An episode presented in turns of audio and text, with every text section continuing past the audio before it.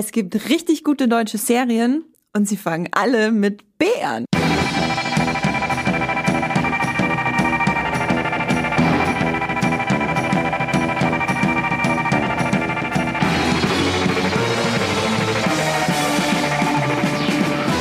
Hallo und herzlich willkommen zu Streamgestöber, eurem Muipilot Podcast über die besten Serien, die es da draußen zu streamen gibt, bei Amazon, Netflix, Sky, Join, Apple TV Plus, äh, bald auch Disney Plus und was es noch alles so gibt. Wir reden heute, äh, heute über Heute? richtig. Ich bin schon in diesem B-Modus drin. Wir reden heute über richtig gute deutsche Serien, die mit äh, B anfangen. Wobei, äh, ich muss mich korrigieren, es gibt natürlich auch äh, Dark, aber Dark klingt fast wie Bark. Insofern ist das alles vollkommen in Ordnung. Ich begrüße zwei Fans dieser Serien, über die wir heute reden. Äh, Babylon Berlin und Bad Banks. Ähm, hallo Matthias. Hallo. Und hallo Jenny. Hallo. Ja, ich bin Andrea aus der Muipilot-Redaktion und ich würde sagen, äh, without further ado können wir gleich losstarten ins Streamgestöber, bevor wir dann zu Babylon Berlin und Bad Banks kommen und warum ihr das unbedingt gucken müsst. Jenny, was hast du denn zuletzt gestreamt? Also ich habe Babylon Berlin und Bad Banks geschaut. Also weil, weil nach der Berlinale, mit B fängt die übrigens an, wenn ich das nochmal betonen kann. So wie B- Berlin, Babylon Berlin. Als Vorbereitung auf diesen Podcast, wie man in meiner Heimat sagen würde, äh, habe ich äh, die dritte Staffel von Babylon Berlin, die ja immer in zwölf Folgen umfasst, im Schnelldurchlauf geschaut. Ähm, hatte da ja, glaube ich, ungefähr eine Woche Zeit dafür. Und das ist mehr als genug. Max Und- hätte das in einer Nacht gemacht. genau. Äh, und ähm, Bad Banks, die, die zweite Staffel, zumindest angefangen bis zur Hälfte ungefähr. Und äh, Matthias, was hast du denn zuletzt Ich habe äh, inspiriert von der Berlinale, ba äh, Babylon Berlin wollte ich gerade noch sagen. Das habe ich leider nicht geschaut, sondern Berlin Alexanderplatz, weil da lief ja eine ja hier Ja. Äh, auch so so halb in Vorbereitung auf diesen Podcast, wo ja äh, Albrecht Sturch eine äh, kleine Rolle spielen wird und der äh, spielt ja in dieser Neuverfilmung von Babylon Berlin mit, die in der Gegenwart spielt und auf. Amazon genau äh, oh je. Es ist zu verwirrend, zu viele Berlins gerade im Umlauf. Auf alle Fälle hat Amazon Prime jetzt seit ein paar Tagen diese Fassbinder-Serie, die äh, äh, äh, zu Berlin-Alexanderplatz existiert, im Programm. Das sind 13 Folgen plus ein Epilog, also insgesamt 14 Folgen, so zwischen 60 Minuten bis teilweise dann auch eine äh, äh, zwei Stunden geht das. Und da im Gegensatz zu Jenny bin ich überhaupt nicht weit gekommen. Ich habe gerade mal eine Episode geschafft, also hier äh, da, da ist meine Zeitplanung nicht so gut, aber bisher bin ich davon sehr angetan. Das wirkt sehr, sehr Fassbindermäßig. Und äh, ich bin gespannt, da einzutauchen in ein, ein anderes Berlin, aber vielleicht auch ein Berlin, was wir nachher in Babylon Berlin kennenlernen. Und ich habe gesehen, die ist auch sehr gut bewertet beim Muipilot. Die ist unfassbar gut bewertet. Da bin ich fast äh, vom Stuhl gefallen, als ich das gesehen habe. Eine 8,0. Äh, ich meine, Fassbinder ist ja ein, ein guter deutscher Regisseur. Obwohl er Ähm, nicht mit B anfängt, ne? Ja, oder? Verrückt. Ja, Matthias hat das Binder vorhin schon so betont. Das Binder. Ja, allerdings muss man auch damit. dazu Nein. sagen, es sind nur so nur 35 Bewertungen, die jetzt diese 8,0 im Schnitt formen. Also da ist noch Luft nach oben, was euren, euren Bewertungseinsatz angeht. Ich sag nur Berlin, Berlin. Serie. Hm. Kommt bald ein Kinofilm. ja. Die Zeichen verdichten sich. Ähm, ja, die Zeichen verdichten sich auch in der, danke für den Übergang, äh, Serie Star Trek Picard. Äh, nicht Picard. Picard, sondern Picard. Pi- Leute, Leute, Leute. Ähm, die ist beim Muipilot nur mit einer 6,8 bewertet, was mich gewundert hat bei äh, fast 300 Bewertungen. Das sind jetzt äh, eine Handvoll Folgen da und langsam zieht das auch so richtig an. Also ich habe ein bisschen gebraucht, um reinzukommen, aber mittlerweile finde ich es wahnsinnig spannend ähm, und auch die Charaktere sehr interessant. Äh, die letzte Folge von Star Trek Picard läuft übrigens am 27.03. Äh, ihr da draußen könnt uns ja mal schreiben an podcast.muipilot.de, ob euch da ein Podcast dazu interessieren würde und ob ihr das überhaupt guckt. Und äh, wenn ja, könnt ihr uns natürlich auch gern Sprachnachrichten dazu schicken. Ähm, dann habe ich noch einen kleinen Disclaimer. Wir haben neben Streamgestöber nämlich jetzt auch einen zweiten Podcast zu The Walking Dead. Der konzentriert sich wirklich nur auf The Walking Dead und da besprechen wir jedes Mal die neueste Folge. Das gibt's immer mittwochs um 12 Uhr. Ihr findet den Podcast unter dem Titel Muy Pilot Live, The Walking Dead. Und dieser Podcast freut sich natürlich genau wie seine äh, Schwester Streamgestöber auch über Bewertungen von euch bei iTunes und äh, hinterlasst uns Bewertungen und Kommentare. Darüber freuen wir uns und dann ist der Tag schöner. Dann kommen wir doch zu unseren Hauptthemen. Babylon, Berlin und Bad Banks sind super. Ja. Seht ihr das auch so? Ja. Ja. Gut, das war der Podcast. Gut, Fazit, gucken. ähm, die Serien haben ja jetzt auch einiges gemeinsam. Ich würde sagen, wir fangen aber erstmal mit Babylon Berlin an. Wir werden euch nicht spoilern. Der Podcast ist für alle geeignet, die noch gar nichts davon gesehen haben, aber auch für alle geeignet, die eine der Serien oder sogar beides gesehen haben und noch mal ein bisschen resümieren wollen, was ihnen eigentlich wirklich daran gefallen hat. Wenn es äh, große Twists gibt, äh, werden wir natürlich so ein bisschen drüber reden, aber wir umschreiben das alles. Ihr müsst euch also nicht vor Spoilern fürchten. Babylon Berlin hat eine relativ gute Community-Wertung mit einer 7,8 und wurde auch schon von äh, fast 900 Leuten bewertet mit 500 Vormerkungen. Also da ist durchaus Interesse da. Ähm, wo, Jenny, wo kann man das denn aktuell streamen? Ähm, Babylon Berlin wird ja von Sky kofinanziert und deswegen ist es auch aktuell bei Sky. Und in einem, ich weiß nicht, ob in einem Jahr genau oder erst schon Ende des Jahres kommt das dann äh, auch im Free TV, weil das eben eine Co-Produktion ist von Sky, der ARD, Degeto äh, und anderen Parteien. Und das, das ist eben dann immer das durchaus viel kritisierte, aber eben, äh, das ist eben so, ne, müssen wir mit leben, dass es zuerst mal exklusiv bei Sky ist, ähm, die neuen Staffeln, und dann ähm, im Free-TV läuft, obwohl natürlich unsere Gebührengelder da hineingehen, damit der Gerion immer einen schönen Hut auf hat.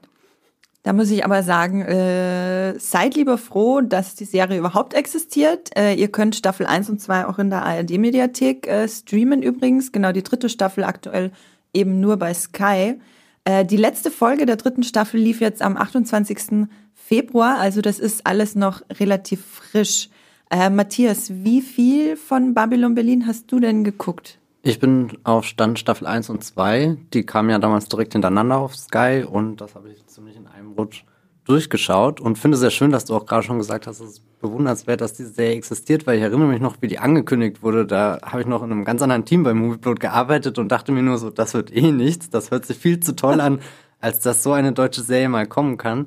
Und eigentlich wundere ich mich, warum ich jetzt wirklich noch nicht mit der dritten Staffel angefangen habe, weil das sowas wie Babylon Berlin habe ich halt auch seit Babylon Berlin nicht mehr gesehen.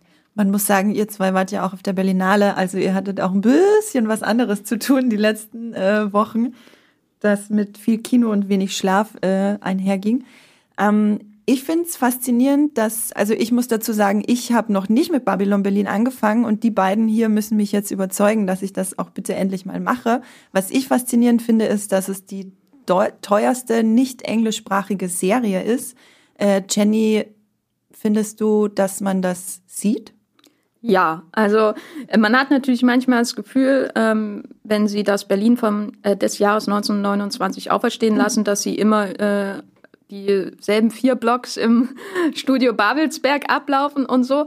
Aber da ist schon ähm, sehr viel Geld drin, weil man äh, ähm, zwar diese Straßenzüge, die sehr nach Studio aussehen, natürlich hat, aber da sind dann auch immer enorm viele Extras äh, und so weiter. Also es wirkt immer extrem belebt. Man hat ähm, die Innenräume, dieses Mokka FD-Etablissement in den ersten zwei Staffeln, wo dann immer Massen von Leuten drinnen tanzen und das die Kostüme sehen toll aus. Es ist sehr viel auch mit, ähm, wird sehr viel auch mit visuellen Effekten gearbeitet und ähm, man sieht der Serie schon das Geld an, obwohl sie jetzt nicht große Schlachtenszenen oder so hat, natürlich.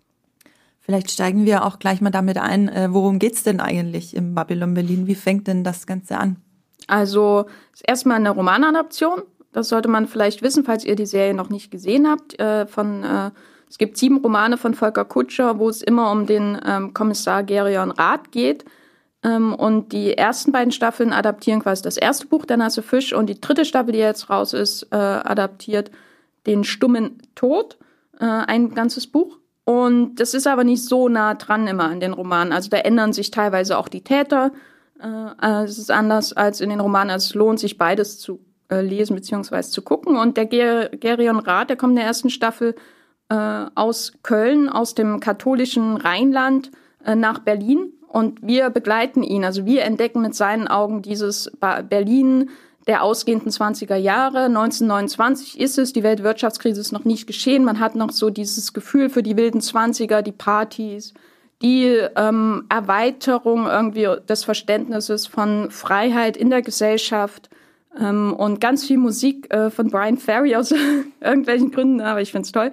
Äh, und, und der wird dann eben auch so ein bisschen verwickelt in Berlin in die politischen Intrigen, weil natürlich gerade auch von äh, rechts äh, schon nach der Macht gegriffen wird, aber es gibt auch Straßenkämpfe mit Kommunisten und dazwischen gibt's dann eben eher so klassische Fälle. Es ist aber keine ähm, Case of the Week Folge, sondern es gibt immer staffelübergreifend Fälle, die gelöst werden müssen. Also die dritte Staffel zum Beispiel beginnt mit einem fabelhaften Todesfall im Studio Babelsberg, wo eine Schauspielerin von äh, einem Scheinwerfer erschlagen wird. Und man sieht auch gleich äh, den Mörder, also man weiß nicht, wer es ist, aber er sieht aus so wie ein, ein ich weiß nicht, äh, ich weiß, was du letzten Sommer getan hast. Also so dunkles Lange Outfit, ja, so ähnlich. Haken? Sieht aus wie so ein, so ein Witwenkostüm äh, aus dem expressionistischen Film aus den 20ern. Super gruseliger Horrorbösewicht. Und das beschäftigt natürlich dann die dritte Staffel. Ähm, Matthias, hat dich denn dieses äh, Setting von Anfang an reingezogen oder war das ein Grund, warum du es überhaupt auch geguckt hast? Ich glaube, das ist für mich wirklich so die, die größte Stärke. Jenny hat ja schon gesagt, das sind zwar immer nur irgendwie diese gleichen vier Straßen, die man sieht. Ich habe auf YouTube tatsächlich mal ein Making-of-Video gesehen, wo sie auch durch das Set durchgeführt haben und das fand ich schon sehr beeindruckend und auch wenn das den Look von halt, es ist dahin gebaut und im Endeffekt ist es alles nur inszeniert hat, irgendwie hat das auch seinen Charme für mich und, und da kann ich eintauchen, weil, weil die Straßen eben dicht bevölkert sind. Man, man sieht dann immer so kleine Szenen im Hintergrund und da finde ich es gar nicht so schlimm, dass, dass die Serie nicht das Epischste ist, was da irgendwie möglich wäre, sondern du hast halt immer ein Gefühl von, wie, wie reich und tief diese Welt äh, geht, dass eben nicht nur vorne im Vordergrund dieser Fall ermittelt wird und du hast eine Handvoll Hauptdarsteller, die, die sich da irgendwie bewegen, sondern das, was Babylon Berlin irgendwie so, so toll macht, ist, dass du ähnlich wie bei, bei anderen großen amerikanischen Serien wie Mad Men oder so, wo, wo du immer im Hintergrund diese ganze Dekade hast, die, die vorbeizieht. Äh, und, und das macht dann Babylon Berlin eben mit äh, Deutschland und den ausklingenden 20er Jahren. Ähm, das Eintauchen in die Clubs ist natürlich besonders toll. Ich glaube, so der Moment, wo, wo Babylon Berlin für mich Klick gemacht hat, war diese grandiose Szene, wo dieser Song äh, von Asche zu Staub äh, gespielt wird. Und da, da keine Ahnung, staut sich dann eine riesengroße Montage zusammen, wo, wo du irgendwie die Figuren hast, aber auch die, die Gesellschaft, in der sie reden und, und dann auch irgendwas Vertrautes und Befremdliches durch die Musik gleichzeitig. Und das hat so eine faszinierende Atmosphäre und, und das ist auch der, der Grund, warum ich äh, Babylon Berlin wirklich weitergeschaut habe. Also mich interessiert gar nicht so sehr die Geschichte und auch die Figuren finde ich teilweise nur so semi-interessant, ähm, aber einfach, dass, dass da dieses, dieses pulsierende Berlin so, so ein bisschen ist. Das äh, muss auch jetzt nicht unbedingt Berlin sein, aber ich glaube, Berlin eignet sich sehr gut ähm, als Stadt, wo einfach sehr viele verschiedene Einflüsse dann zusammenkommen. Und, und was mir auch noch gefällt, ist dieser Schatten, der sich manchmal ein bisschen im Hintergrund ankündigt. Jenny hat ja gerade schon gesagt, äh, der, der Druck von rechts ist äh, zu spüren. Und als Zuschauer, der ja weiß, wie die Geschichte weitergeht, ist das immer sehr faszinierend, wenn man dann diese Menschen beobachtet, die da so, so, so pendeln und nicht richtig wissen. Also sie kommen da aus dieser, diesen Jahren, wo, wo alles prächtig und, und weiß nicht, voller, voller Überschwang irgendwie so war, wo du halt eben deine Zeit in, in diesen Clubs verbringst, je nachdem natürlich, wo du hingehörst, welcher, welcher Schicht du da irgendwie angehörst, aber auf einmal ist da dann dieser, dieser großen Schatten, der, der, der, der, der langsam ankommt und all die kleinen Intrigen, die man weiß noch nicht wirklich, wo es hinläuft, aber zumindest der Zuschauer hat ja eine, eine, eine düstere Vorahnung und das, das gibt der Serie noch so, so eine gewisse Unruhe, die dazwischen ist und dann sich auch sehr schön mit den, du hast einmal pulsierende Partyszenen, die dich mitreißen, aber dann im Hintergrund auch irgendwas, was eben eher, eher eben bedrohlich wirkt. Wie, aber wie genau geht denn jetzt die Serie mit dem drohenden Nationalsozialismus um? Also die politischen Ränkespiele im Hintergrund, insbesondere so sowas wie die Wiederaufrüstung, die es ja wirklich gab, die geheime Wiederaufrüstung, weil Deutschland hat ja den Ersten Weltkrieg verloren und zwar verboten, dass sie ähm, ein stehendes Heer haben und dann geschieht eben so eine geheime Aufrüstung. Das ist äh, ganz wichtig für den Plot in den ersten Staffeln und man hat so schon, gerade auch jetzt in der dritten Staffel, immer so diesen diese ähm, Rechtskonservativen, die denken, sie können die Nazis irgendwie stillhalten und mit ihnen äh, als Steigbügel halt an, der Macht, an die Macht kommen. Das ist, spielt schon eine große Rolle. Aber das ist eben auch nur ein Element von vielen. Ähm, und das was mich, was mir halt an der Serie auch gefallen hat, ist, dass es eben anders als bei anderen, gerade auch die Ghetto-Produktionen, äh, äh, von den öffentlich-rechtlichen über diese Zeit, die Weimarer Republik nicht von ihrem Zusammensturz ähm, und ihrer Zerstörung her erzählt wird. Also es ist eben dann doch nicht der Weg in den Untergang, sondern zunächst einmal feiert die Serie all das, was als Chance da ist. Und du hast ja, äh, wir haben ja schon über das Mokka FD gesprochen. Das war für mich auch immer so ein Zeichen ähm, von der Moderne, die da ist, die Weiterentwicklung der Gesellschaft, die vielen Chancen, wo es hätte hingehen können. Also da spielen dann eben auch zum Beispiel ähm, LGBT-Beziehungen eine Rolle. Auch in der dritten Staffel besonders gibt es eine ganz tolle Szene, ähm, wo, wo das nochmal in den Vordergrund gerückt wird. Und in diesem Mokka FD kommt quasi alles zusammen. Das kannst ist über. Mal, Entschuldigung, kannst du noch mal kurz erklären, was oder wer Mokka FD ist? Also Mokka FD ist dieser Club, der in den ersten zwei mhm. ähm, ähm, Staffeln eine große Rolle spielt, wo die zweite Hauptfigur der Serie, die äh, von Liv Lisa Fries gespielte Charlotte, äh, beziehungsweise Lotte Ritter, ähm, auch immer hingeht und auch in den Katakomben ihrem Tagwerk nachgeht, weil sie ist äh, nicht nur Stenotypistin, sondern verdient am Anfang der Serie ihr Geld auch als Prostituierte.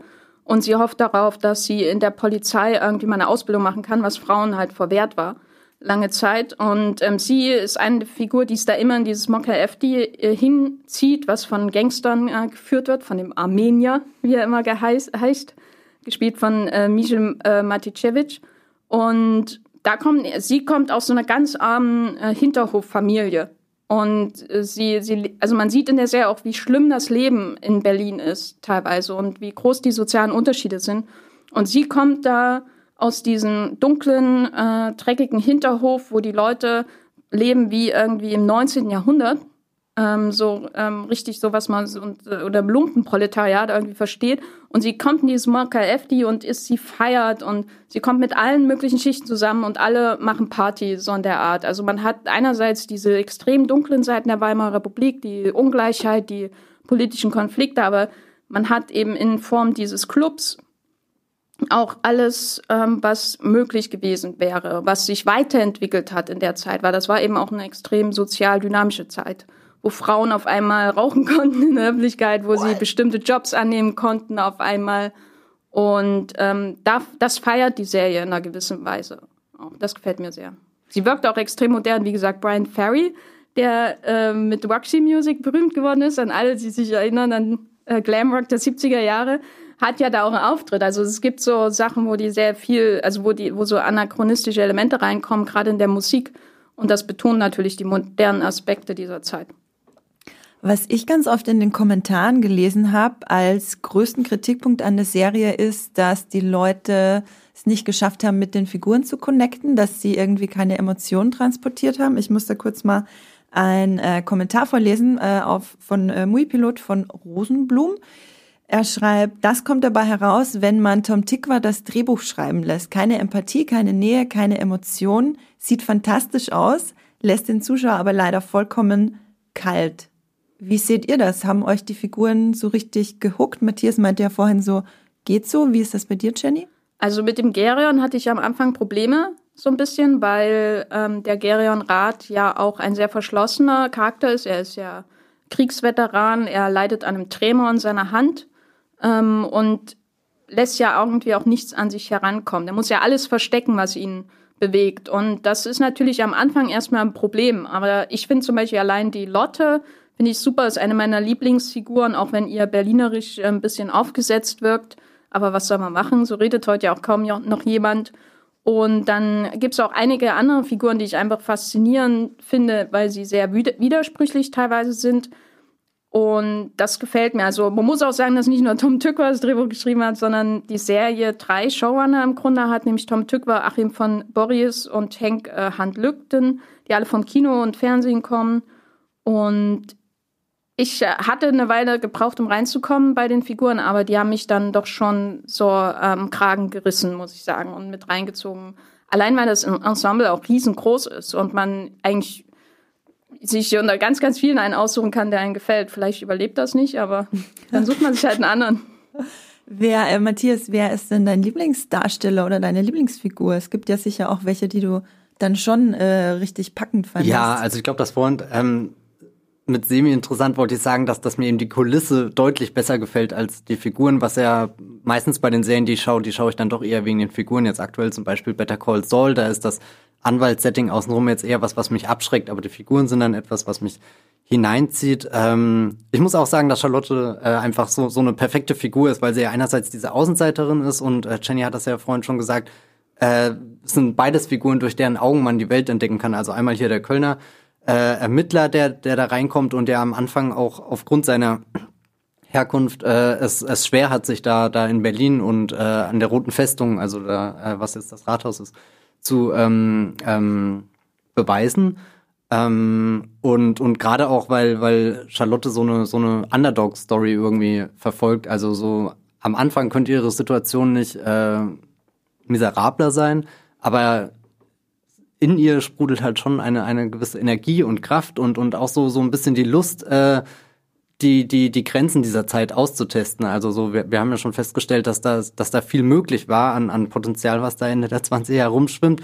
Und sie ist, glaube ich, jemand, der, der das einfach am Schopf packt, die Gelegenheit und, und dann ja damit auch Erfolge feiert und, und weiter hochkommt und dann zur Kriminalassistentin wird und dadurch natürlich auch mehr in die Handlung äh, involviert wird, was, was ganz, ganz praktisch ist, damit sie halt Serie lange erhalten bleibt.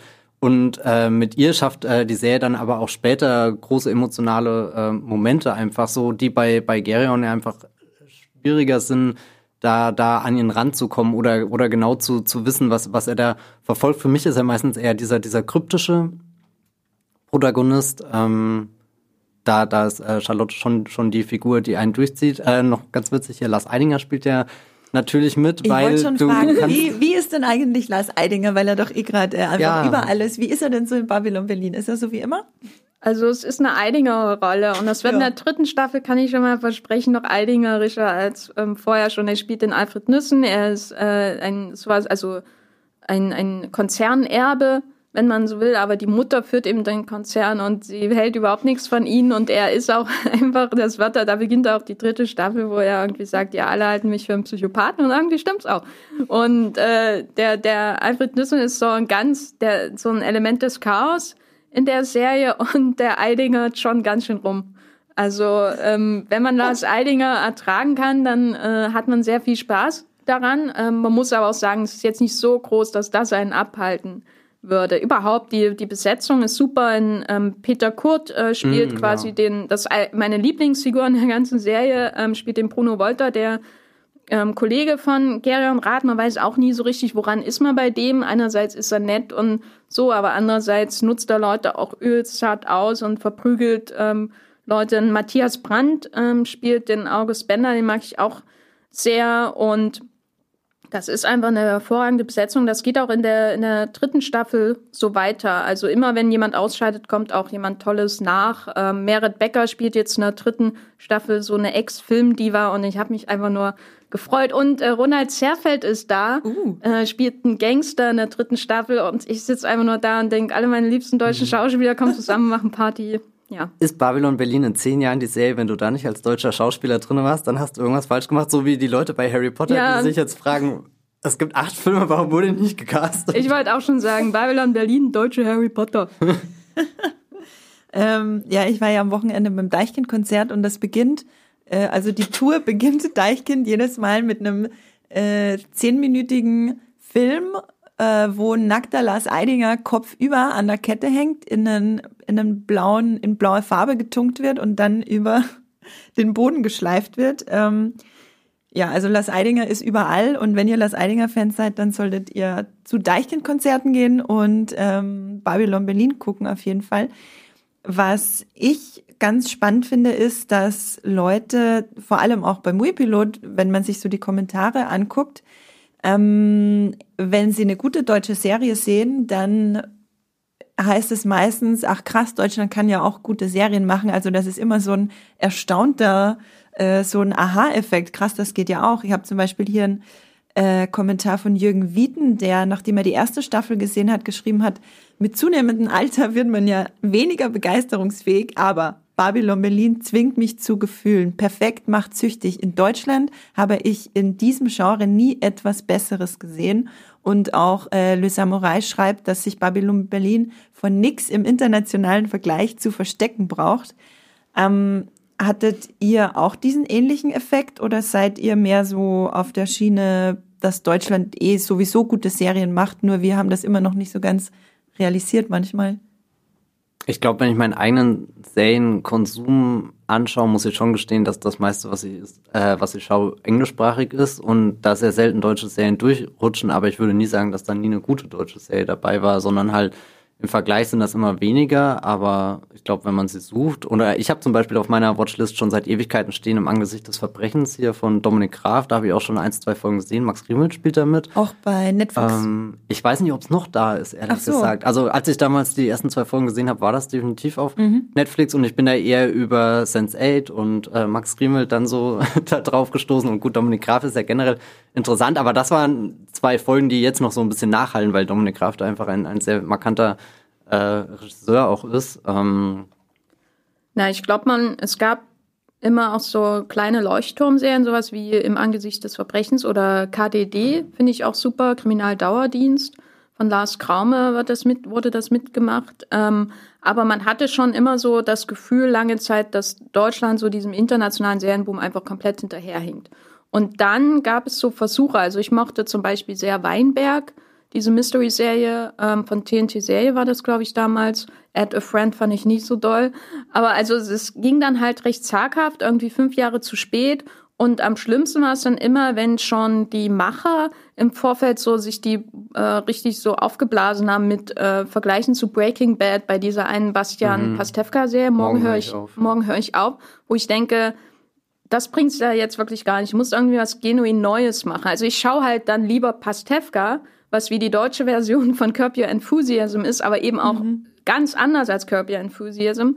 Äh, und, und muss dann nicht deutsche Breaking Bad mit Bastian Pastewka schauen. So, und das hat einmal eine Weile, glaube ich, gedauert, bis so Serien sich durchgesetzt haben, die sehr eigensinnig und eigenwillig und auf eine gewisse Art auch deutsch waren. Also eben sowas wie Dark, ähm, was so ein bisschen deutschen Miserabilismus mit drin hat. Äh, nie scheint die Sonne und äh, alle ziehen immer eine Gusche und es ist aber perfekt.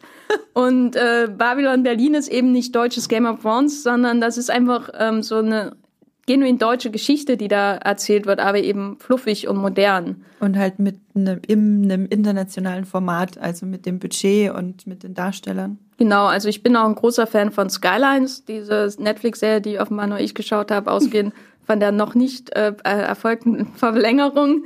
Und selbst was wie Beat von Amazon, was komplett äh, bescheuert ist, äh, war irgendwie so wahnsinnig, dass es schon wieder Respekt abzollt. Äh, und ähm, ich glaube, da ist viel Potenzial versteckt. Die Leute müssen vielleicht nur noch mehr schauen und weniger ZDF-Mehrteiler schauen und mehr bei den Streamingdiensten gucken.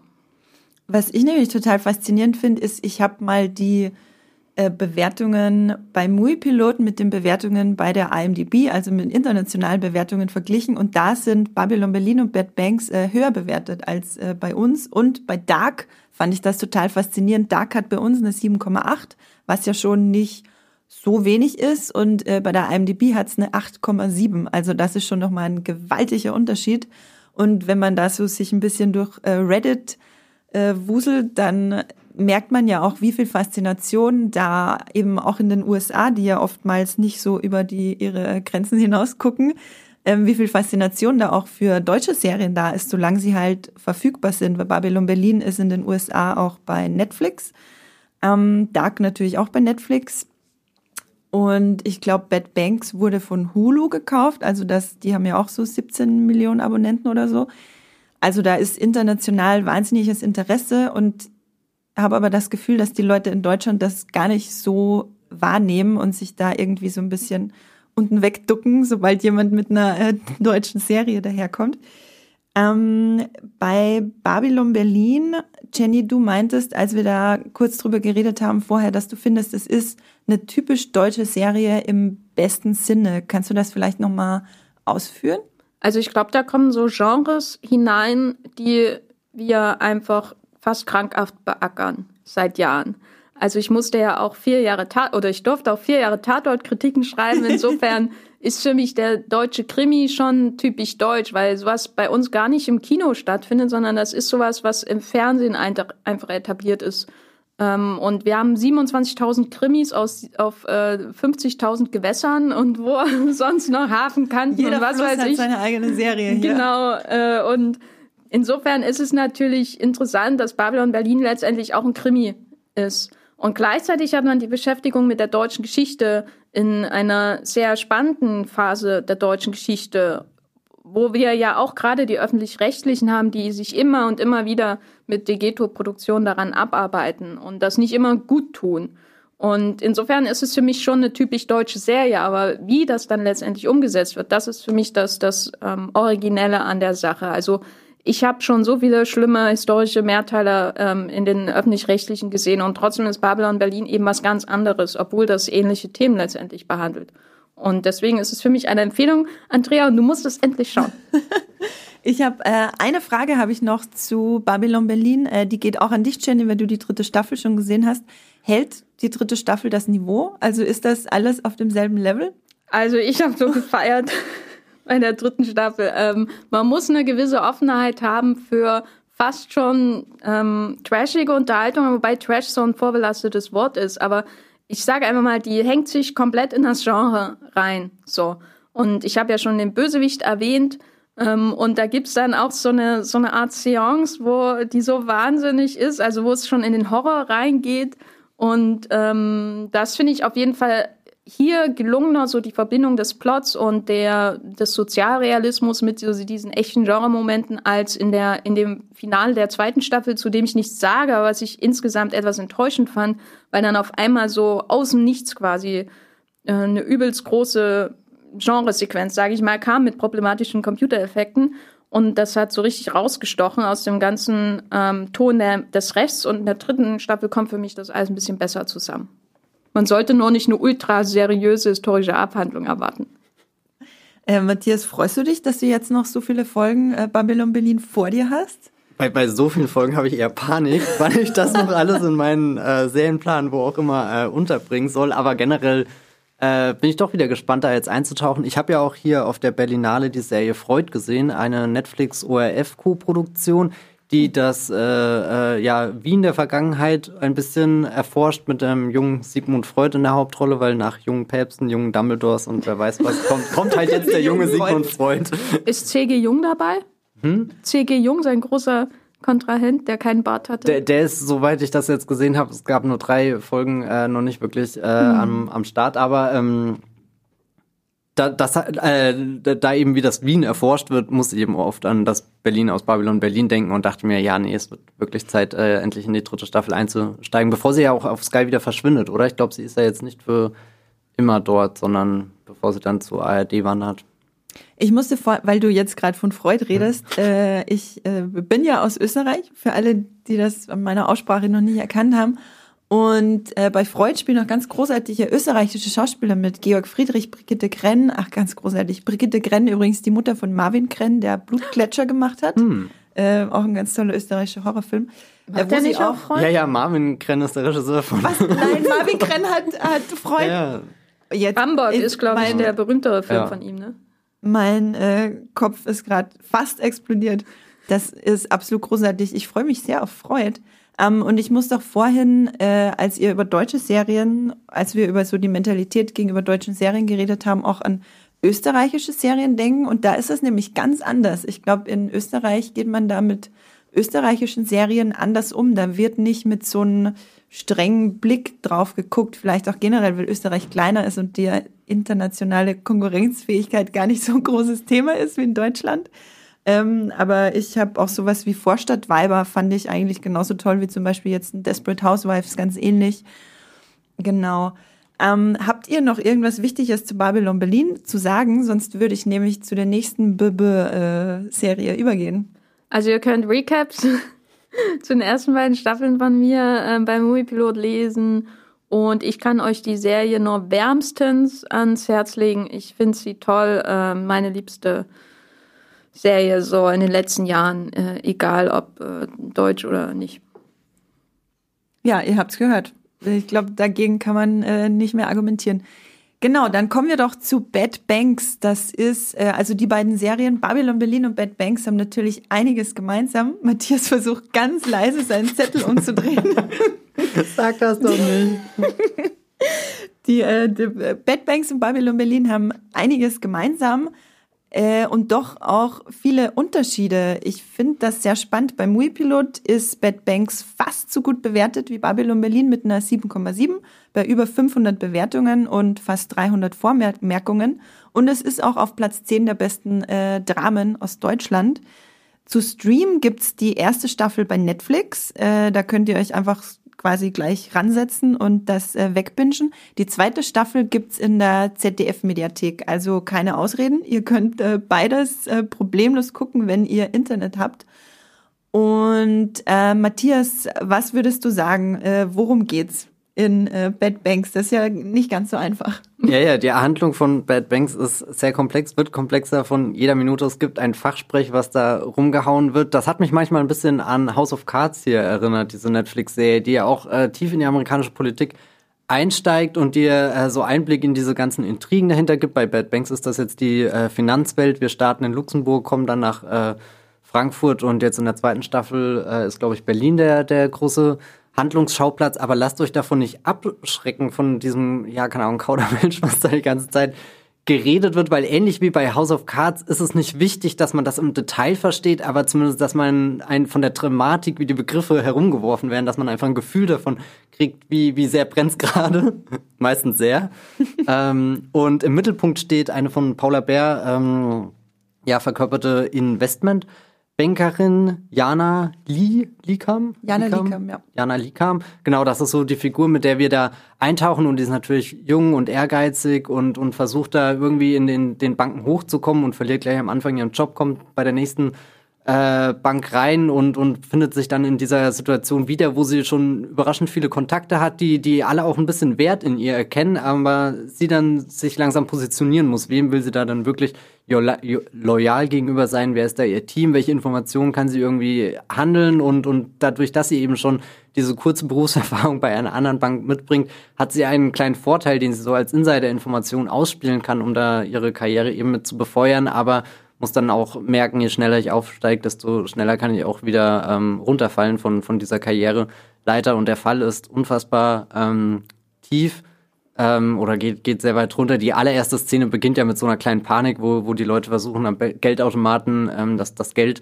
zu holen, während in den Nachrichten noch gesagt wird, hier, alles ist sicher, ähm, aber aus dem Geldautomat kommt einfach nichts mehr raus und es ist fast apokalyptische Stimmung, da, da brauchst du einen Wind durch die Straßen und irgendwie so diese, diese leeren Zettel fliegen rum, leider keine Geldscheine, weil die sind ja alle äh, weg. leider, leider. Ja, ja, und äh, ich hatte das gesehen, äh, das war auch eine äh, Serie, die mal im Berlinale Special Series ähm, gezeigt wurde, die ersten zwei Folgen und, und dann ähm, finde ich da immer interessant, weil, weil du hast halt zwei Folgen, die du siehst und dann ist immer ein sehr großer Abstand zu, bis die Serie mal wirklich ausgestrahlt wird. Und für mich ist dann das Zeichen, ist das eine Serie, die ich wirklich dringend danach weiterschauen will und das war Bad Banks definitiv, die äh, ist einfach super spannend angelegt. Ich habe äh, Bad Banks äh, beide Staffeln gesehen und auch wirklich in einem Rekordtempo, quasi ohne einmal zu atmen zwischendurch, einfach alles in einem durchgebinged, weil ich wahnsinnig faszinierend finde, schon von der ersten Szene an, äh, wo eben diese Apokalyp Apokalypse quasi irgendwie so aufgezeigt wird und dann gehen wir in der Zeit zurück und gucken äh, über die ganze erste Staffel hinweg, wie ist eigentlich dazu gekommen. Ähm, ich fand den Start in die Serie extrem faszinierend, weil Bad Banks uns einfach mitten reinwirft ins kalte Wasser und in dieses Haifischbecken in der, wie heißt die, deutsche Global Invest. Ja. Genau, wo die ganzen Investmentbanker sitzen. Und ähm, na, wie habt ihr euch denn gefühlt, Jenny? Wie ging's dir mit dem Start in die Serie? Hast du dich verloren gefühlt? Wo hast du dich festgeklammert? Also ich musste erstmal ein paar Dinge googeln. Ich hatte so das Gefühl, dass die DGI, also die Deutsche Global Invest, für die Deutsche Bank steht, die ja auch so ein paar Meinst Probleme du? hat in den letzten Jahren. Bin mir nicht so sicher. Fallen da äh, auch ein paar äh, österreichische Banken ein, die da genau. auch gemeint sein könnten damit. Und so ein paar Begriffe, was ist denn als eigentlich eine Strukturiererin und so musste ich, ich weiß es bis heute nicht, ich habe es damals gegoogelt, als es rauskam. Ähm, mir ging es dann tatsächlich, ähm, es, es fiel mir sehr einfach, da dann reinzukommen, einfach weil ich Paula Bär von Anfang an, also ihre Figur Jana Likam, super faszinierend fand, weil sie eigentlich super unsympathisch ist. Mhm. Und das, äh, ich hatte dann eher das Problem, als ich jetzt die zweite Staffel angefangen habe, ohne jegliche Vorbereitung. Also da war jetzt eine ganz schöne Pause zwischen den beiden ähm, Staffeln, mindestens zwei Jahre zwei oder Jahre, so. glaube ich, waren es genau. Mm, und da hatte ich am Anfang erstmal Probleme, ähm, mit der Erinnerung erstens, wie ist denn eigentlich die letzte Staffel ausgegangen? Und ähm, zweitens, äh, was soll denn das jetzt eigentlich hier und was machen die alle nochmal?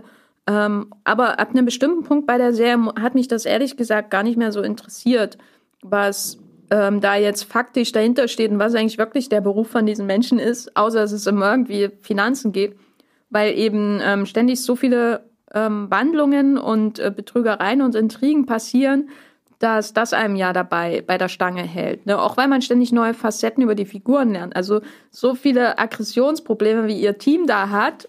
In, also ich, das ist mir in der zweiten Staffel wieder aufgefallen, wo dann irgendwann klar wird, wie viele Klagen gegen die einzelnen Beteiligten laufen, weil sie irgendjemanden angegriffen haben und so. Ähm, das Gestalkt, verprügelt. Genau. Und das sind ja noch Dinge. die einfacheren Sachen. Ähm, dass das ist ja dann das, was mich bei Stange hält. Und die, die ähm, Stadtlandschaften und so. Das finde ich super interessant, auch jetzt in der zweiten Staffel, wie mit der Architektur gearbeitet wird. Ich äh, fand das am Anfang auch wahnsinnig faszinierend, wie wir da reingeworfen werden in dieses komplizierte Thema. Und mich hat das so ein bisschen dran erinnert, wenn ich ein neues, sehr komplexes Rollenspiel anfange zu spielen, hat man diese tausend verschiedenen Ele Elemente, den, den ganz komplizierten Fähigkeiten, Stammbaum, tausend verschiedene Locations, was auch immer. Und man gewöhnt sich dann irgendwie so eine Attitüde an, na ja, man muss ja gar nicht alles am Anfang verstehen. Man macht einfach mal und dann kommt man schon irgendwie rein. Und so war das halt auch bei, ähm, bei Bad, jetzt hätte ich schon Babylon Berlin gesagt, bei Bad Banks war das so. Ähm, du, also außer du liest, äh, du bist Investmentbanker oder du liest dir 20 Artikel durch, verstehst du am Anfang überhaupt nicht, wovon die reden. So, und das dauert irgendwie, aber die Charaktere sind halt so ausdrucksstark. Jeder einzelne von denen ist so ausdrucksstark, wenn man dann auch noch den ganzen Plot verstehen würde. Ich glaube, das wäre eh ein bisschen, äh, ein bisschen zu viel. Und ich muss da vor allem, äh, ich weiß nicht, wie man den ausspricht, Barry Etzma, Barry Atzma. Den Nieder Niederländer. Genau, den Niederländer, der Gabriel Fänger spielt, erwähnen, weil der ist es, neben Jana Liekam von Paula Bär, der mich wirklich in die Serie reingesogen hat, der die ganze Zeit abwechselnd Deutsch und Englisch redet. Das hat mich so wahnsinnig gemacht. Das ist, ähm, das ist das, was ich, glaube ich, am meisten an der Serie liebe, ist, wenn er redet und immer wieder äh, sein, immer wieder switcht zwischen Deutsch und Englisch. Und ich glaube, bei jedem anderen Schauspieler wäre es absolut cringy. Aber er macht das mit so einem Enthusiasmus. Man nimmt ihm das so ab, dass er einfach Spaß daran hat, äh, mit, mit Geld zu spielen, wortwörtlich so. Ähm, wer, Matthias, wer ist denn dein liebster Charakter? Hast du irgendjemanden, den du besonders mochtest? In einer Serie, wo Paula Bär, bekannt aus den großartigen Christian Petzold-Filmen, mittlerweile zwei, Undine und Transit. War nicht das sogar das gleiche ja, Jahr? Wiederholt das war sogar die gleiche Berlinale. Es ist der Wahnsinn. Wir erleben ein Wahnsinns-Déjà-vu. Äh, Paula Bär in Bad Banks und einem Christian Petzold-Film und Franz Rogowski ist auch noch da, aber leider nicht in der Serie. Hm. Kann ja noch werden. Wollte wollt gerade sagen, Staffel 3 ist ja noch äh, alles offen. Nee, ich glaube, Jenny hat ja schon gemeint, das ist eigentlich eine abschreckende Figur, aber das sind ja alle furchtbare Menschen irgendwie in dieser Serie und, und man hat da ja viel Spaß. Ähm, ich meine, damals, als ich Bad Banks angefangen habe zu gucken, ich habe auch bisher noch die, nur die erste Staffel gesehen, muss ich da gerade sagen. Und dann später kam ja auf HBO diese Serie Succession, die ja auch einsteigt in so eine hyperreiche Familie in New York, die da im Medienbusiness, äh, ist eine drin ist und das sind auch alles furchtbare Menschen, aber du hast trotzdem so viel Spaß dabei, ihnen zuzuschauen, wie sie versuchen, da was aufzutürmen und wie dann alles wieder zusammen äh, äh, äh, ja, kippt und, und was beide Serien sich auch so teilen, ist das Misstrauen unter den Figuren, weil Bad Banks macht ja sehr schnell klar, wie leicht es da ist zu betrügen und, und auch äh, ähm, die Paula Bär-Figur merkt ja, wie, wie, wie geschickt oder, oder ja, keine Ahnung, wie, wie einfach es ist, einfach die anderen da auszuspielen und, und wie viel Gewicht da schon ein so ein kleines Detail haben kann, dass man da so, so einen ganzen Turm fast schon hier in Frankfurt zum, zum Einstürzen bringt. Ja, schlechte Metapher. Ähm, aber so, so metaphorisch gesprochen sind die Banken ja immer so, so, keine Ahnung, da ist ja so eine Borderline-Mentalität irgendwie so mhm. da, so, so, äh, entweder jetzt alles oder gleich geht alles runter und, und das liebe ich auch in Succession so sehr, dass, dass die, da geht's ja ähm, im Endeffekt darum, es ist eine Familie und äh, das Familienoberhaupt äh, ist schon älter und deswegen wird über die Nachfolge nachgestimmt, weil das wollen die Investoren natürlich wissen, wer übernimmt den Betrieb und deswegen existiert da dann unter allen Kandidaten, die da in, in Frage kommen, ein, ein ja, sehr krasser Wettstreit, äh, wer, wer dann am besten geeignet ist und ständig wird sich gegenseitig angegiftet und angefeindet und das, diese Dynamik ist natürlich auch in Bad Banks ist dadurch keine Serie, glaube ich, die man mal so nebenbei zum Entspannen schauen kann, weil es macht einen auch innerlich ein bisschen wild. Also so hier, gerade weil, weil du hier den, den äh, Gabriel da angesprochen hast, mit seinem also schon allein sein Deutsch-Englisch macht mich da irgendwie wütend, weil das auch so, so was Arrogantes ist und, und ihm geht's da nur darum, Das diese ist ein Begriffe- Niederländer, der kann da Aha. nichts dafür. Ja, nein, nein, aber so, so, so wie, wie, wie er so bestimmte Sätze droppt oder. Ja, droppt, Ja. ne? Hans, Hans dich gehuckt, wie es dich gedroppt hat, ne? Ja. Also wenn ihr, also erstmal muss ich sagen, Succession gibt's übrigens die erste Staffel bei Sky Ticket im Abo, Mhm. äh, falls ihr das gucken wollt. Und äh, wenn ihr euch mal privat mit Matthias unterhält, passt auf eure Anglizismen auf. Nein, um äh, Gottes Willen, ich habe ja wahrscheinlich auch tausend Und die Anglizismen. Niederländer müssen ganz besonders aufpassen. Nein, ich habe überhaupt nichts gegen Niederländer. Aber also es, es strotzt ja bei ihm schon eher aus so, so einer Figur raus, die, die, da, die das einfach irgendwie braucht. Das gibt ja auch den Adrenalinkick und dann so, so da durchrast ohne Rücksicht auf Verluste. Und Andrea hat das ja vorhin gesagt, so er liebt es mit Geld zu spielen und, und das macht halt seine Figur faszinierend, aber irgendwie auch sehr eklig. warum ich ihn halt wahrscheinlich am meisten mochte, weil er ist der Einzige, wenn man jetzt beide Staffeln anguckt, er ist der Einzige, bei dem noch so ein gewisser moralischer Kompass zu spüren ist unter allen Figuren, die es gibt. Weil die verstricken sich ja dann nach und nach in Sachen, da will man gar nicht drüber Was nachdenken. da auf Mauritius passiert. Eieieiei. Ja. Autsch, sage ich dann nur. ähm, und er ist dann, obwohl er halt eingeführt wird als der Player quasi, dieser Aalklatte, äh, dieses Klischee, wie man sich's halt vorstellt im übertriebensten Sinne, ähm, dass er halt dann der ist, der noch irgendwie einen moralischen Kompass hat und zu, zu Jana Liekam irgendwann in einer meiner Lieblingsszenen sagt, Are you out of your fucking mind? Ähm, und ja, sie ist äh, out of her fucking mind, so wie alle anderen auch. Und das liebe ich auch so an der Serie. Er wirkt halt auch so ein bisschen wie so ein Hai in einem Piranha-Becken. Ne? Also er war irgendwie das Alpha-Tier, aber da kommen so viele kleine, aufsteigende Leute, die alle an ihm nagen. Und die sehen aus wie Paula Bär und Albrecht Schuch. Das ist äh, eine wahnsinnig gute Metapher, Jenny. Dankeschön. Wow. Jetzt sind, glaube ich, aber vom, ich weiß nicht, ob die beide im Salzwasser leben. Also, ja. Naja, ähm, das ignorieren wir jetzt einfach. Äh, du hast Albrecht Schuch, Albrecht Schuch gesagt, habe ich da gehört. Ähm, einer meiner aktuell absoluten liebsten deutschen Schauspieler. Ihr kennt ihn äh, aus Systemsprenger. Wenn ihr den geguckt habt, da spielt er ja eigentlich die, die männliche Hauptrolle, also ihren äh, Schulbegleiter. Ähm, genau, und der ist jetzt auch in Berlin Alexanderplatz zu sehen und er ist auch, spielt eine der Hauptrollen in Bad Banks. Was haltet ihr denn von seinem Charakter, der ja auch wirklich sehr extreme Züge annimmt? Also ich muss ja erstmal sagen, dass der Albrecht ein Jahr vor mir in meiner Heimatstadt geboren wurde. Nein, kennst Und- du ihn persönlich? Nein, wir sind dann leider Schade. weggezogen, sonst hätten sich unsere Wege garantiert gekreuzt. Ähm, und das wollte ich nochmal vorweg sagen. Ich bin äh, davor geprägt in unserer tiefen Connection, äh, ich und Albrecht. Aber äh, er spielt, er spielt den Adam Pohl und ich ähm, dachte am Anfang, das ist ja das größte Arschloch in der ganzen Serie und das hat sich wenig verändert. äh, aber ich finde ihn auch so ähm, durchaus faszinierend, weil er ja auch manchmal ähm, eben Schwäche zeigt oder ein bisschen jämmerlich ist und auch irgendwie nur dazugehören will, was die ja alle, gerade die Jungen, ähm, gemeinsam haben. Die wollen ja alle in diesem Becken ähm, Platz haben.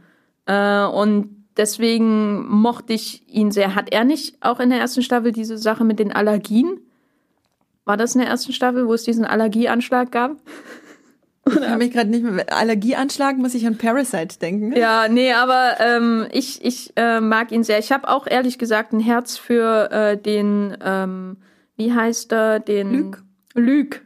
Also Luc ist mir ganz besonders ins Herz gewachsen, äh, einfach weil er ähm, so dazwischen steht. Er ist ja weder Hai noch Piranha, er ist eher so ein Parasit, der an dem Hai dran klebt und an ihn Er ist so ein, rumnuckelt. so ein, so ein Karpfen irgendwie. Genau. Er ist ein Kopf. Ich, ich will gerade eigentlich lieber die Karpfen Bad auf Banks Koks. Serie sehen, die im Aquarium spielt. Ein, äh, ja, ein koksender Karpfen. Genau. Ich muss äh, ganz besonders, wenn wir jetzt gerade schon bei den Darstellern sind, äh, auch ganz besonders noch hervorheben äh, Desiree Nussbusch als Christelle Leblanc.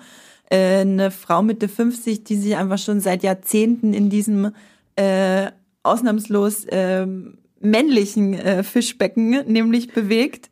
Und ich habe da heute, ich weiß jetzt gerade leider nicht mehr wo, ich habe heute äh, noch ein Review gelesen. Ich, ja, ich glaube, es war von, ich glaube, es war von der Zeit, ähm, die halt beschrieben haben, dass sie ihre Haare und ihr Kostüm halt wie ein Panzer trägt, um halt da durchzumarschieren durch diese harte Männerwelt. Und dann äh, ist, finde ich, auch äh, Mai Duong Kyo ganz super, die Tao Huang spielt, bei der sich ja auch noch wahnsinnige Abgründe auftun und an ihr arbeitet sich halt, arbeitet sich halt auch so ein ganz ekliger Alltagsrassismus ab, der in dieser Welt äh, ganz nebenbei wie selbstverständlich auch noch stattfindet. Das fand ich äh, einfach großartig. Ist die Christine äh, äh, Christelle Leblanc äh, dann The Mac in diesem äh, Haifischbecken? Also ein mega Not dann? Ja. Gut, ich wollte nur sicher gehen, dass Das, wir bei den äh, Metaphern bleiben. Brauchen wir auf jeden Fall ein sehr großes. Äh, und Tobias Moretti spielt auch noch mit. Also eigentlich könnte man einen ganzen Podcast nur über die großartigen Darsteller machen.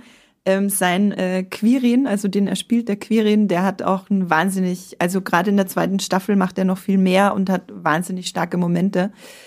Ähm, aber wie ging es euch denn jetzt damit, dass die Figuren so wahnsinnig unsympathisch sind? Hat, hat euch das vielleicht doch ein bisschen, keine Ahnung, ein bisschen, gab das ein bisschen Widerstand zum Weitergucken bei euch? Nee, das ist eigentlich der große Reiz, oder? Und die Serie ist ja auch so stylisch und schnell inszeniert. Das ist ja das Gleiche mit, warum hinterfrage ich die Handlung nicht mehr und ich komme ja gar nicht dazu, die ganzen Begriffe zu recherchieren. Ich frage mich, Jenny, hast du auf Pause gedrückt? Weil bei mir ist die Serie so, so durchgerutscht irgendwie, ähm, dass das, man, man lässt sich auch ein bisschen davon anstecken. Also so, so, ich habe das auch immer ein bisschen gefeiert, wenn, wenn Paula Bär hier ihre kleine Intrige geplant hat und dann, dann gibt's ja auch Passagen, wo, wo alles funktioniert, auch wenn du insgeheim weißt. Die nächste Folge äh, hat, hat die nächste Niederlage auch äh, wieder mit dabei. Ähm, ja, keine Ahnung, nee, das, das wäre ja langweilig, wenn die, wenn die sym arg sympathisch wären. Also so, so wertvoller sind ja dann eher diese Momente, wo du eben die Zerbrechlichkeit durchsiehst zwischen den Figuren, wo, wo du eigentlich weißt, okay, haben sie jetzt noch ein Gewissen, haben sie nicht ein Gewissen und, und am Anfang starten sie ja auch erstmal alle als, äh, ja, keine Ahnung, sehr, sehr klassische, keine Ahnung, Stereotypen irgendwie du, du denkst, du hast sie durchschaut und, und das ist ja irgendwie das, was, was eine Serie sehr schön kann, dass du eben über mehrere Folgen was aufbaust und, und dann auch ein bisschen den Zuschauer einfach durch so, so, so kleine Einblicke in, in, in die, die, ja, eben die Zerbrechlichkeit der, der Seele.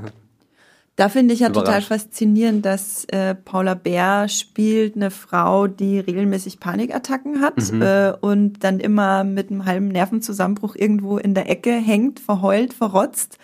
Aber gleichzeitig spielt sie halt einfach eine wahnsinnig starke Figur und diesen Gegensatz finde ich auch total faszinierend. Ähm, Ich musste da oft an hier The Girlfriend Experience denken. Irgendwo haben wir das ja, glaube ich, schon mal mit irgendwas verglichen, aber ich weiß nicht, aber da, da hast du ja auch irgendwie diese Umgebung, der, dieser Kühles, diesen, diesen Fokus auf eben die Glaswände, die Architektur und, und dann die, die Figuren, die halt alle auch wirken, als wären sie designt geworden, um in diese Bürogebäude zu passen oder umgedreht, so, so die Kostüme, die sie tragen und, und das alles fühlt sich dann für mich an wie ein langer Gang, aber du kannst nicht mehr zurück, du musst immer weiter vor, das ist fast wie bei Resident Evil, weil dann so eine Laserband von hinten kommt. Nur in dem Fall ist das irgendein ein jemand, der dir einen neuen Investmentfonds anbietet oder so. Ja, ich habe auch das Gefühl bei den Figuren, ähm, gerade bei den Jungen, dass sie alle irgendwie von einer Schwäche aus so eine Überreaktion haben. Als hätten sie so ein charakterliches Immunsystem, dass das so, äh, das außer Rand und Band gerät und dann ähm, auch das ähm, Gewissen zum Beispiel ähm, verdeckt wird, einfach um das zu kaschieren, was für eine Schwäche sie in sich tragen. Und ähm, ich habe da kein Problem mit ihnen zuzuschauen. Was halt dann schmerzhaft ist, ist so ein bisschen die die äh, Art der Autoren, ihnen dann Figuren immer äh, mindestens eine pro Staffel in den Weg zu schicken, die schwächer sind. Und man weiß, dass das ein Opfer sein wird. Also in welcher Art auch immer. Also in der ersten Staffel ist das Jörg Schüttaufs Figur, der da dieses Leipzig äh, 2025 Projekt hat, ähm, wo man das Gefühl hat, das ist einer, der ist überhaupt nicht mit dieser Welt, ähm, der kennt sich da überhaupt nicht aus und der gerät da in was, was er nicht verstehen kann und wird da von diesen äh, äh, Antikörpern der anderen überrollt werden. Und in der zweiten Staffel ist das der Start-up-Mensch, ähm, der am Anfang, der für sie ja auch immer sowas wie ein Rettungsanker sein könnte. Also man hat immer das Gefühl, das sind so Ansätze, wo was Gutes aus den Investment äh, äh, Menschen da herausgezogen werden könnte, wenn sie Kontakt zu diesen Menschen haben, ähm, wo sie vielleicht ihre Schwäche auch eingestehen könnten ähm, und das alles ein bisschen zurückfahren, was sie so furchtbar macht. Aber ähm, das wäre natürlich eine langweilige Serie. Ne? Ich finde es auch, was mir mega gut gefallen hat, es kommt ja öfter mal zwischen äh, der Christelle Leblanc und Jana Linkam äh, die Diskussion auf, warum willst du das denn eigentlich? Und letztlich weiß sie es nicht, wissen sie es beide nicht, weil sie einfach nur diesen inneren Antrieb haben, dass sie es halt wollen. Und das finde ich eigentlich ziemlich spannend, dass die Serie sich das einfach so traut, ohne irgendwie einen großen Background von ihr, jetzt keine Ahnung, irgendein Erlebnis, was sie mal hatte oder was auch immer, sondern einfach zu sagen, okay, sie hat diesen inneren Antrieb und dadurch wird sie halt auch nie aufhören. Das ist eigentlich eh die beste Begründung, die du geben kannst. Äh, wie mochtet ihr denn die Location? Frankfurt, man nicht Berlin.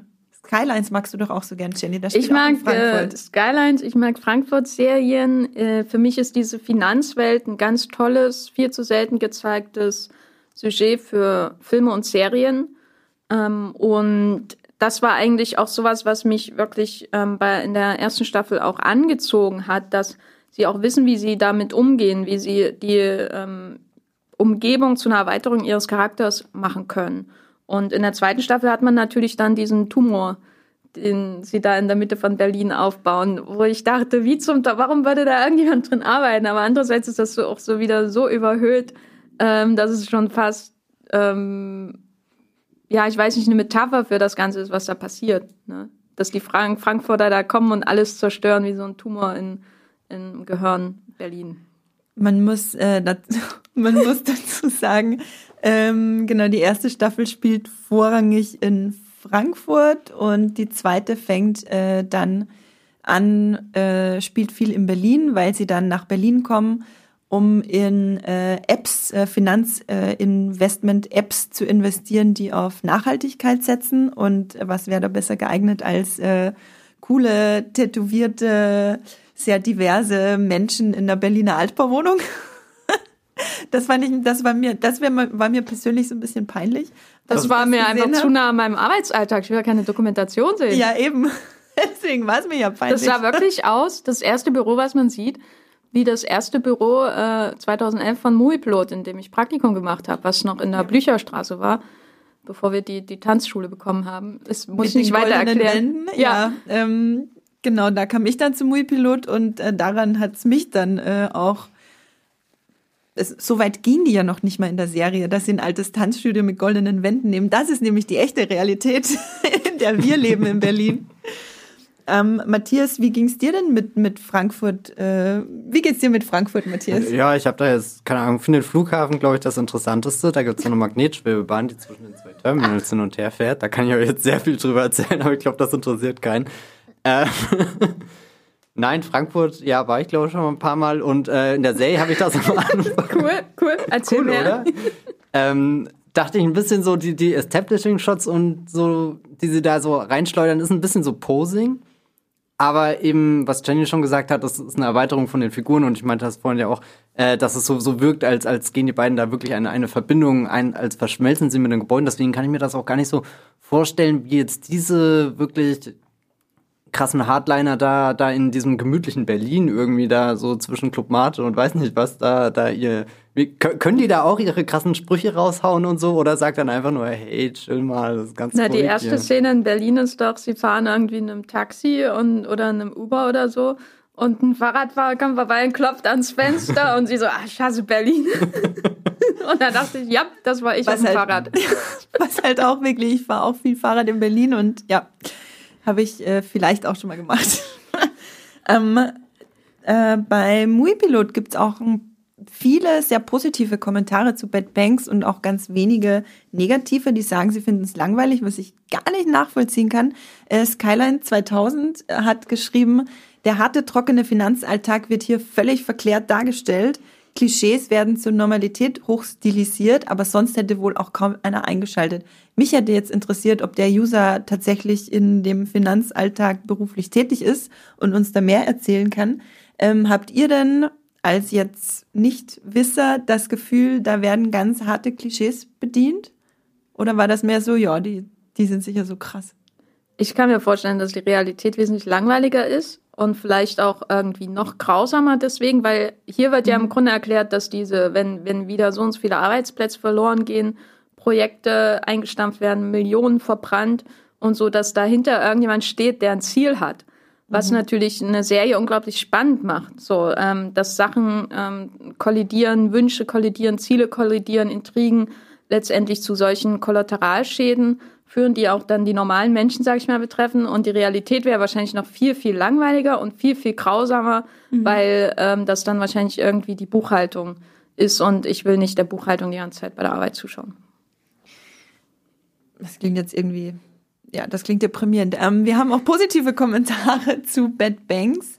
Und um vielleicht auch so gegen Ende hin Bad Banks und Babylon Berlin noch ein bisschen zusammenzuführen, da flossen ja in beide Serien äh, Gebühren rein der äh, äh, äh deutschen Bürger und äh, äh, österreichischen Bürger wie mir, die in Deutschland arbeiten und hier auch Gebühren bezahlen. Ähm, G GEZ heißt das hier in Deutschland, ne? Nicht mehr, nee. Nee, das ist einfach die Rund Rundfunkgebühr. Rundfunkgebühr, okay. Ähm, Gruz H., Muipilot-User, hat äh, geschrieben, das wirkt alles ausgesprochen rund und durchdacht, so gut, dass man sich richtig drüber freut, das mit seinen GZ-Gebühren ermöglicht zu haben. Ähm, habt ihr euch darüber Gedanken gemacht oder macht ihr euch darüber manchmal Gedanken, was mit euren Gebühren gemacht wird? Also ich mache mir darüber ehrlich gesagt recht oft Gedanken, weil ich keinen normalen Fernsehanschluss mehr habe und die öffentlich-rechtlichen primär für Radio nutze. Und da denke ich mir manchmal schon, wenn da alle drei Monate wieder ein Fuffi abgeht oder wie viel das ist aktuell, mhm. ähm, muss ich dafür die ähm, siebte Dokumentation über Hitlers Hunde finanzieren die ich sowieso nicht schaue. Aber andererseits sind die öffentlich-rechtlichen für den Staat und für die vierte Gewalt einfach eine enorme Bereicherung. Und mhm. das ist meine Haltung dazu. Und wenn dann Babylon Berlin und Bad Banks kommen, dann ist das eher für mich so ein Plus. Das, das gibt's halt auch. Ne? Ja.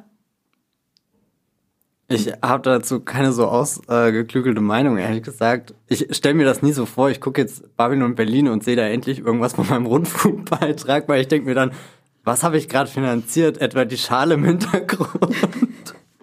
hat, du hast hat die Currywurst finanziert, die Peter Kurt ist. Ja, darüber wäre ich sehr glücklich, eine, eine Currywurst von Peter, äh, Peter Kurt zu äh, finanzieren.